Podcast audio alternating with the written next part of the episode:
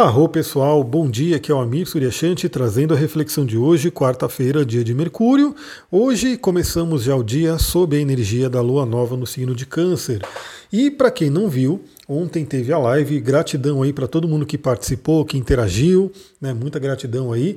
Talvez hoje eu faça outra live, então se você curte, fica ligado, fica ligado, porque a qualquer momento eu posso entrar ali para a gente poder trocar uma ideia. E o que, que a gente tem para o dia de hoje? Né? Hoje em si não tem muitos aspectos, temos basicamente dois aspectos que a Lua vai fazer, que vão ser complementos né, para tudo que a gente falou no mapa de Lua Nova. E temos também hoje o aspecto exato de Vênus com Júpiter, que também falei sobre isso ontem no mapa da Lua Nova.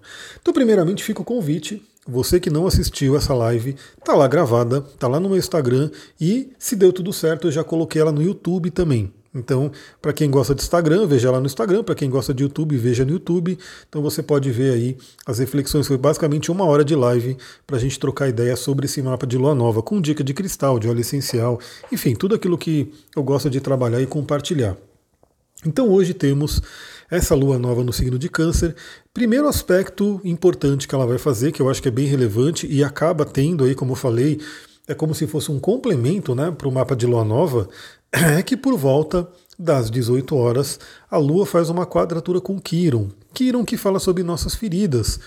E a conjunção da lua com a Lilith, né, dessa lua nova, também envolve, né, de certa forma, sombras, feridas, questões que foram rejeitadas. Então, Kiron e Lilith têm até uma energia meio similar nesse sentido, né, de carregar algumas dores. Então, a Lua em quadratura com Kiron pode trazer também à tona. Bom, para quem viu a live de ontem, viu que eu falei, né, dessa conjunção de Sol e Lua com Câncer, que por si fala sobre passado, fala sobre emocional, fala sobre questões muito importantes aí ligadas à família, antepassados. A conjunção com Lilith podendo trazer questões que estão nas sombras e a quadratura com Júpiter, fazendo com que tudo fique mais exacerbado, né, um pouco mais exagerado.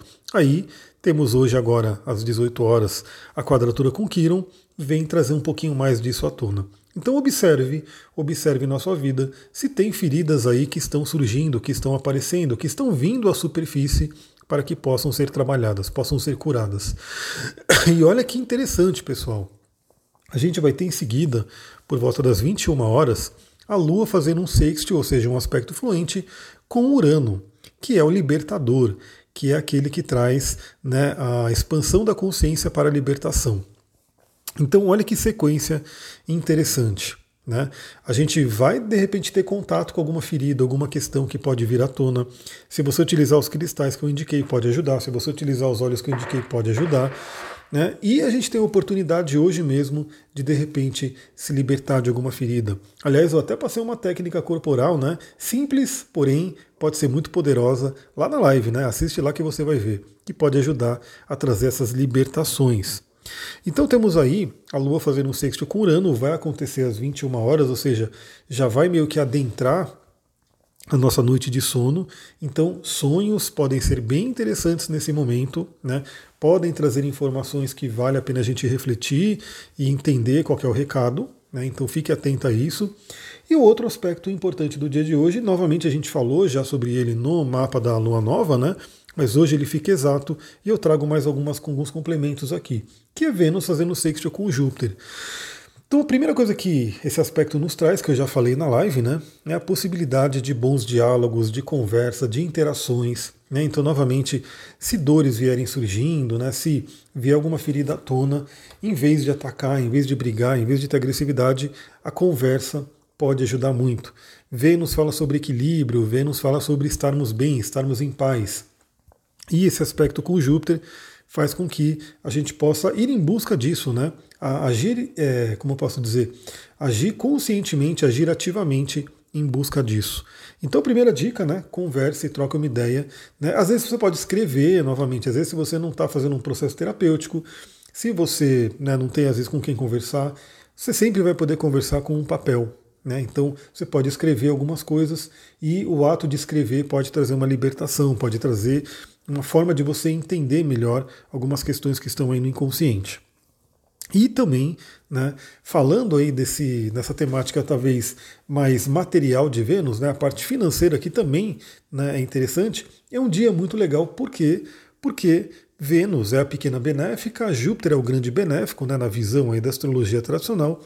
Isso tem um porquê, porque no geral o tom desses planetas é um tom mais né, é, agradável para nós, né, para os seres humanos. Então, eles também trazem lições, obviamente, eles também têm um lado sombra deles, mas no geral são energias bem influentes, bem tranquilas. E os dois estão se falando bem.